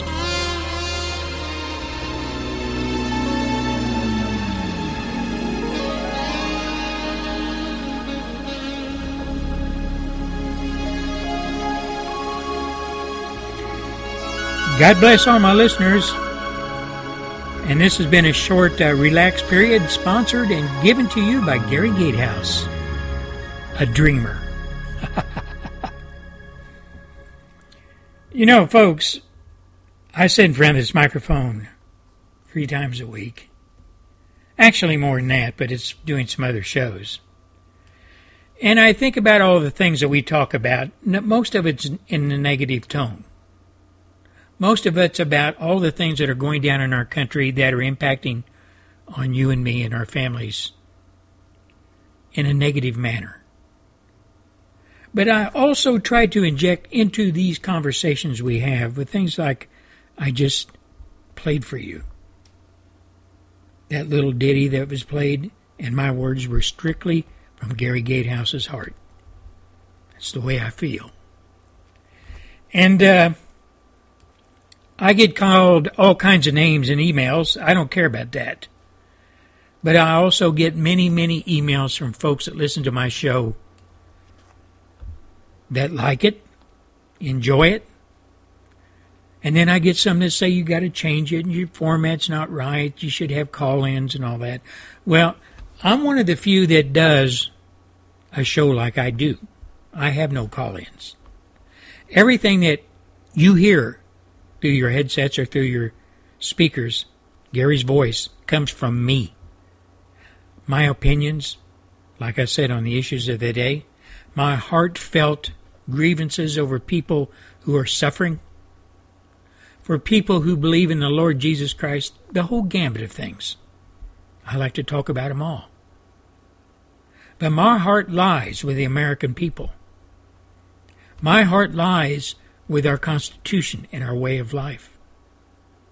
Like I've said many times, myself and millions of others like me in the past and present have fought for this country. All that is good about it. The American people, you can't beat them. They are the salt of the earth as far as I'm concerned. Oh, yeah, there's some bad ones out there. You can't deny that. We all know that. But in the end, like my grandmother said, with all the trials and tribulations that Americans and America is suffering today, all those things will come out, like my grandma said, in the wash. This is Gary Gatehouse, and we'll be back after a few short message and a station idea, and then we're going to play the news. Be back after all that's done. Stand by.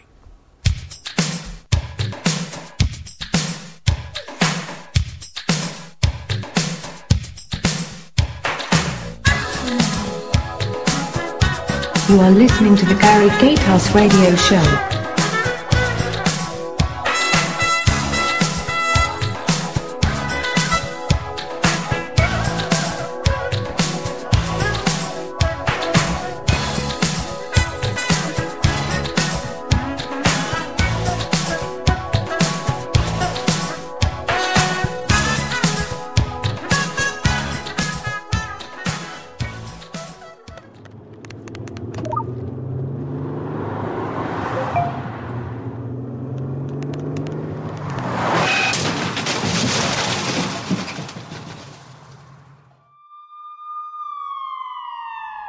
Sounds of someone taking their eyes off the road. Texting while driving is more than distracting. It's dangerous. Do us all a favor. When you're on the road, stay off the phone. A message from CTIA, America's wireless companies, and the National Safety Council. McGruff here. The crime dog? Yep. I think I'm gonna need your help. I've got an internet bully. Okay, well, what you do is. Maybe you could put a virus on her computer, or a tracking device, or a bug. You don't have to do that, all you. Or maybe we could get an attack dog. You ever see those attack dogs that can, like, rip a person's arm off? Seriously. Um, or like a SWAT team, a cyber SWAT team or something. Or like an army. Did you ever see that zombie army movie? We should get a zombie army. Wait, wait, wait. All you need to do to stop an internet bully is delete their messages and never forward them on. So, no, no zombies? No zombies. Bummer. Delete cyberbullying. Don't write it, don't forward it. For more information, visit ncpc.org. A message from the U.S. Department of Justice, Crime Prevention Coalition of America, National Crime Prevention Council, and the Ad Council. Stay tuned. Gary will be back after the Fox 5 Minute News. Radio. I'm Ron Flatter. A white policeman is in jail in South Carolina, and a judge has denied his release on bond. Michael Slager, accused of shooting and killing a black man after a traffic stop Saturday morning in North Charleston. We can't get my brother back, and my family is in deep mourning for that. But through the process of justice has been served. Anthony Scott, the brother of Walter Scott, seen in a video shot by a bystander running away from Patrolman Slager before he is shot in the back. We've got 343 police officers in our department. This is a bad decision by one of those 343. North Charleston Mayor Keith Summy, the traffic stop was for a broken tail light. Rahm Emanuel will remain mayor of Chicago. I have had the good fortune to serve two presidents. I've had the fortune of being elected to Congress. Being mayor of the city of Chicago is the greatest job I've ever had and the greatest job in the world. Emanuel in his victory speech Tuesday night. Wesley Bell and Ella Jones elected to the city council in Ferguson, Missouri. That they are black is significant in a city where police shooting last summer exposed a lot of racial tension. Rain may have slowed the pace this morning, but two of the candidates tell us they saw increased turnout at their polling places, though one campaign manager tells us turnout at the polling place at the Canfield Green Apartments, where Michael Brown was shot and killed, has been extremely low. Paul Shankman of St. Louis's Fox 2 in Ferguson, Missouri, where three of the six council wards will now be represented by African Americans.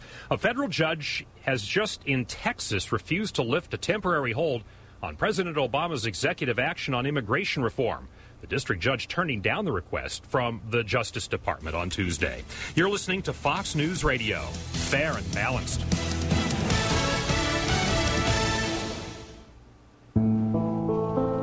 The small town of Elmira, New York, a boy was born into an all American family. The odds of him opening his own clothing store at the age of 18? 1 in 138,000. Excited to be a part of pop culture, he packed for the big city. The odds of finding someone to invest in his vision? 1 in 4.5 million. The odds of him achieving his dream in the fashion industry? 1 in 23 million. The odds of having a child diagnosed with autism? 1 in 68. I am Tommy Hilfiger, and my family is affected by autism. I encourage you to learn more at autismspeaks.org slash signs. Early diagnosis can make a lifetime of difference. Brought to you by Autism Speaks and the Ad Council. The Army sergeant exchanged last year for five Guantanamo Bay prisoners to get him out of the hands of his Afghan captors was apparently offering himself to the Taliban. Two sources, one intelligence and the other military, came forward after the desertion charges were filed against Sergeant Bo Bergdahl last month. They tell Fox News that a 2009 investigation by the Naval Criminal Investigative Service, or NCIS, reviewed Bergdahl's computer, interviewed his squad mates, as well as Afghans working outside the wire on a construction project. The intelligence source who was on the ground when Bergdahl disappeared says investigators found documentation of Bergdahl's apparent intent to travel travel to Uzbekistan, as well as multiple searches on his laptop for Russian organized crime. The data also indicated that while on guard duty, Bergdahl made contact with an Afghan who spoke some English to apparently lay the groundwork to meet up after leaving the base. Fox's Catherine Herridge in Washington. Republican Senator Rand Paul formalized his presidential candidacy. As I watch our once great economy collapse under mounting spending and debt, I think, what kind of America will our grandchildren see? It seems to me that both parties and the entire political system are to blame. Paul making his announcement in Louisville, Kentucky. Republican Governor Sam Brownback has signed a new abortion restriction that will take effect this summer in Kansas. The bill outlaws what pro life supporters call dismemberment abortion. It's more commonly known as the dilation and evacuation procedure. Bill signed in a private ceremony at the governor's mansion. Kansans for Life Development Director David Gittrich praised news of the signing. I'm delighted the governor signed it and signed it so quickly. The law takes effect July 1st and was drafted by the National Right to Life Committee. Critics of the measure say it is often the safest abortion method available for women who terminate their pregnancy. In Wichita, I'm Blake Cripps, Fox News Radio. After being up by more than 100 points, the Dow finished down by five. I'm Ron Flatter, Fox News Radio. Gary Gatehouse Show, Wednesday edition. Hump Day. Work with it.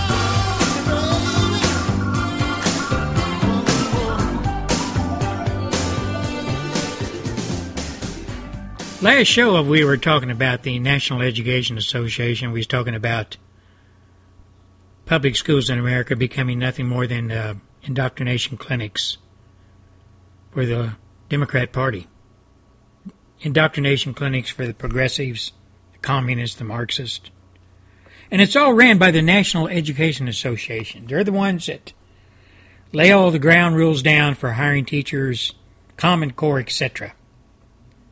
And I told you we were going to discuss a little bit about the NEA and what they stand for. And they had a whole set of principles. And Principle 1, they stated that under Principle 1, there's a commitment to the student. The educator strives to help each student realize his or her potential as a worthy and effective member of society. The educator therefore works to stimulate the spirit of inquiry, the acquisition of knowledge and understanding, and the thoughtful formulation of worthy goals.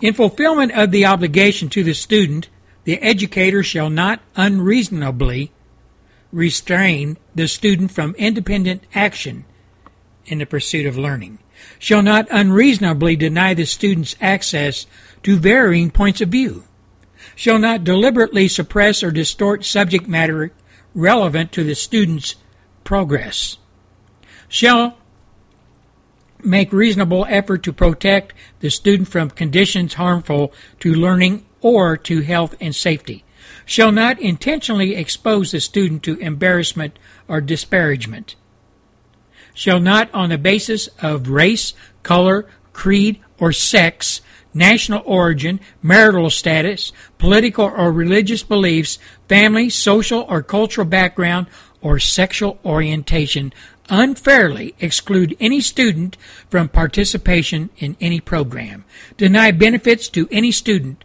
grant any advantage to any student, shall not use professional relationships with students for private advantage, shall not disclose information about students obtained in the course of professional service unless disclosure serves a compelling professional purpose or is required by law.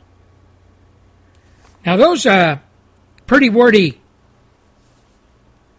things that uh, the National Education Association says that they hold their teachers to the feet to the fire on. And uh, they lay out a whole litany of things that the teacher shall not do in regards to a student. Let's just touch on some of them. Shall not dis- deliberately suppress or distort subject matter relevant to the student's progress. Now, who decides the progress of a student? It's not the parents. They're not in the schoolhouse. It's the teacher and the student. The teacher, first of all, decides the progress of the student on the subject matter that teacher is laying out and teaching to the students. From a curriculum they teach from, from a study plan they teach from. And the teacher has the right to tell that student, you're not complying with what I'm teaching you. So consequently, either shape up or I'm going to give you a failing grade or a very bad grade. So they hold the student's feet to the fire right away. And one has to look at the curriculums that the NEA and the teachers are teaching from. They're not curriculums that are really uh, favorable towards Christianity.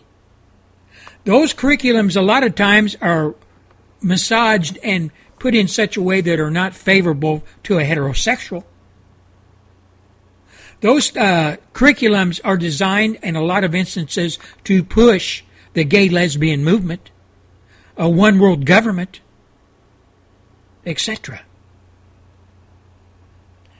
Shall not, on the basis of race, color, creed, sex, national origin, marital status, political or religious beliefs, family, social or cultural background, or sexual orientation, shall not unfairly exclude any student from participation in any program.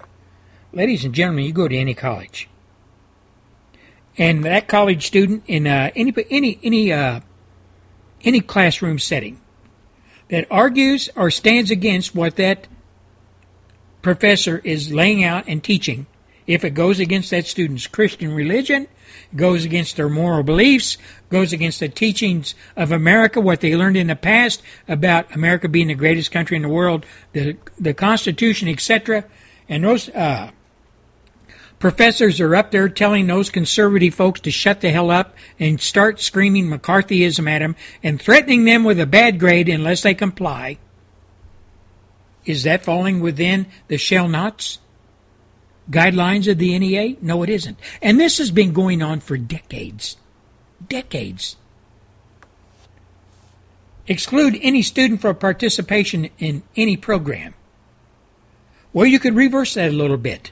What if a student wanted to have a conservative club based on religion, based on religious upbringing and moral standards? What if that student wanted to have a club after hours in a schoolhouse?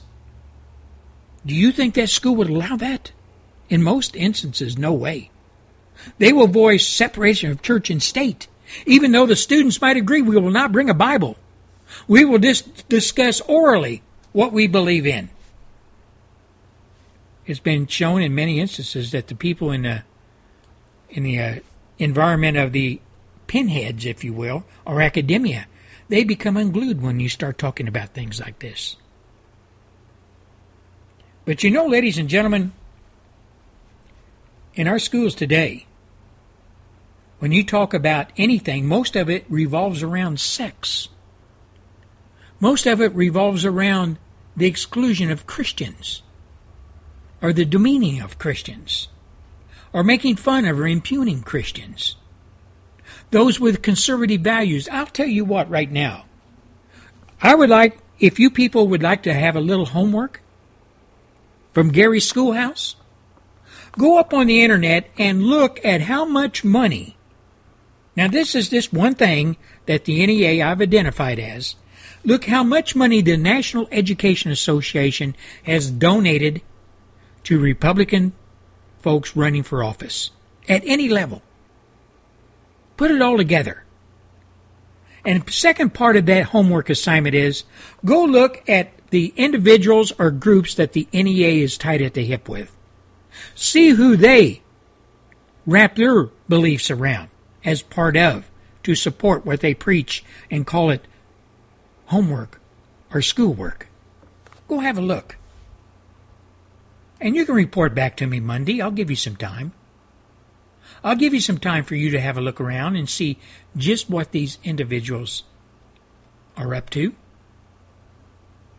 You know, one of the things that the National Education Association is and wants to do is help parents and communities understand the Common Core state standards. Now, the NEA has partnered with numerous organizations, such as the NAACP, the National Council of La Raza, the League of Latin American Citizens, the National PTA, the National Indian Education Association, the National Urban League, the Congressional Black Caucus, Institute, the Learning or the Institute for Learning First Alliance, the National Conference of State Legislatures to help parents cons- and communities and other organizations understand new academic standards, often referred to as Common Core state standards that will help prepare students for college careers. Now, ladies and gentlemen, you heard a whole litany of organizations that the NEA is in bed with. I would ask you, as part of your homework, to go up and look up some of these associations and see who they are tied in with. See where the dots end up at. You know, ladies and gentlemen of America, the NEA is nothing more than the propaganda arm and the indoctrination arm of the Communist Democrat Party. That's all it is. As the NEA, it signs on to nothing more but supports nothing more than left wing socialist agendas, the coalitions of over 200 national organizations working together to support and promote the left wing agenda. Now, I have a whole list in front of me.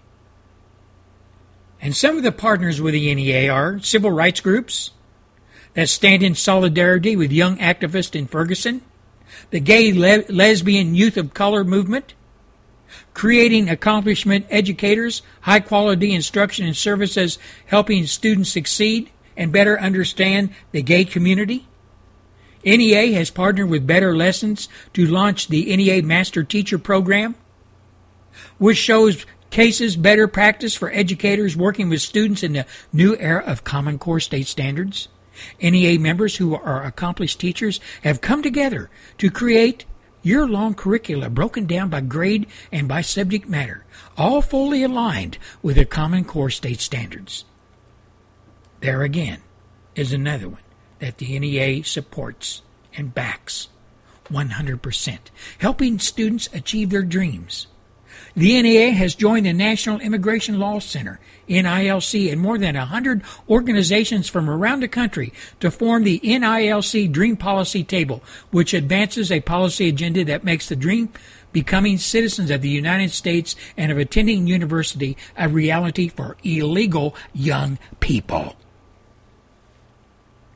And ladies and gentlemen, I haven't even touched the tip of the iceberg. Not even the tip of the iceberg. These people are in bed with every left wing organization that's out there in racial profiling. DACA Resources for Educators, National Immigration Law Center, Own the Dream, and United We Dream, all different organizations devoted to illegals and getting them amnesty. This is all part of their national agenda. How can they support an ally to lay lesbian youth? How do they support and discuss bullying, gender roles of, or family diversity? There's a good word, diversity, with elementary students. How can they include positive representation of gay, lesbian people in the curriculums that they write and teach from? Brainwashing. That's a good term. It's not heard enough these days. Brainwashing. The NEA has been around since the late 1800s. It was founded by socialists. Everything that the NEA base is on, based on, is socialism, communism. They've been in bed with the communism, communist in many instances throughout the NEA as we see it today. And yet, we send our kids to those schools, those schoolhouses, Monday through Friday, put them on a big yellow bus, or we put them in the family truckster and we drop them off at the schoolhouse. And these people bring them through the doors. I'm not saying every teacher falls within what I'm saying, but the majority do. And they believe in what they are teaching from. They believe it with all their heart. They are tied in with the United Nations. They are tied in they're tied in with the international socialist movement. They've got their fingers in the pie in England, in Europe, Common Core is there as well under a different guise. It's spreading like wildfire. And where do kids learn communism? Where do kids learn all of the stuff that you see that they do every day on a daily basis? Like out dancing in the, on the beaches with no respect at all for each other, no respect for uh, modesty, don't give a damn about their parents, don't. Where do you think they learn that stuff? Where do you think they learn it? Oh, yeah, they learn it on the streets, but they learn it in the schoolhouse, too. Taught from curriculums designed and written and preached from the pulpit of the schoolhouse church, if you will, the gospel of socialism, communism, Marxism, international socialism, one world government, citizens of the world, and sex is one of the big glues that bind it all together. If you really pay attention to what's going on in the schoolhouse, you will see sex is a part of almost every curriculum. And it doesn't start at the high school level. Oh no, they want it in preschool. They want to get your at your kid at five years old. They won't want to wait until they get in grade school. No, they want to start that indoctrination process before kindergarten. You understand, ladies and gentlemen, what's going on? Do you understand? I'll give you an example. Here recently, we talked about Indiana and the law that was uh, passed, Religious Freedom Restoration Act which simply preserved the rights of religious people to act accordingly to the rights of their businesses so as long those principles did not conflict with a compelling state of interest. That is the law. Who became unglued? Who started making in fun of Christians? Who started making fun of those people that passed that law? Who wanted to tear it down? Who wants to tear the Christian religion down? Go on Twitter and look at the folks that are twittering. Look at what they're saying. It's young folks. They're morphed into nothing more than heathens brought along through the public school system, owned and operated by the left since day one. And now they're out of the closet. They're in your face. And they have a leader in the White House that goes against everything that America stands for. And if you look at young kids today, they almost say the same things he does. Not all of them, but I would say a majority. They make fun of everything that's right, everything that's good about this country. And here we, the American people, dumb, fat, and happy, sit here on our keisters in our kitchens or whatever and scratch our, scratch our heads and say, How in the hell did we get to this situation? Where did the kids get all that stuff? I didn't teach it to them. Yeah, but you didn't pay attention to others that were teaching it to them. You didn't take the time to look at their school books.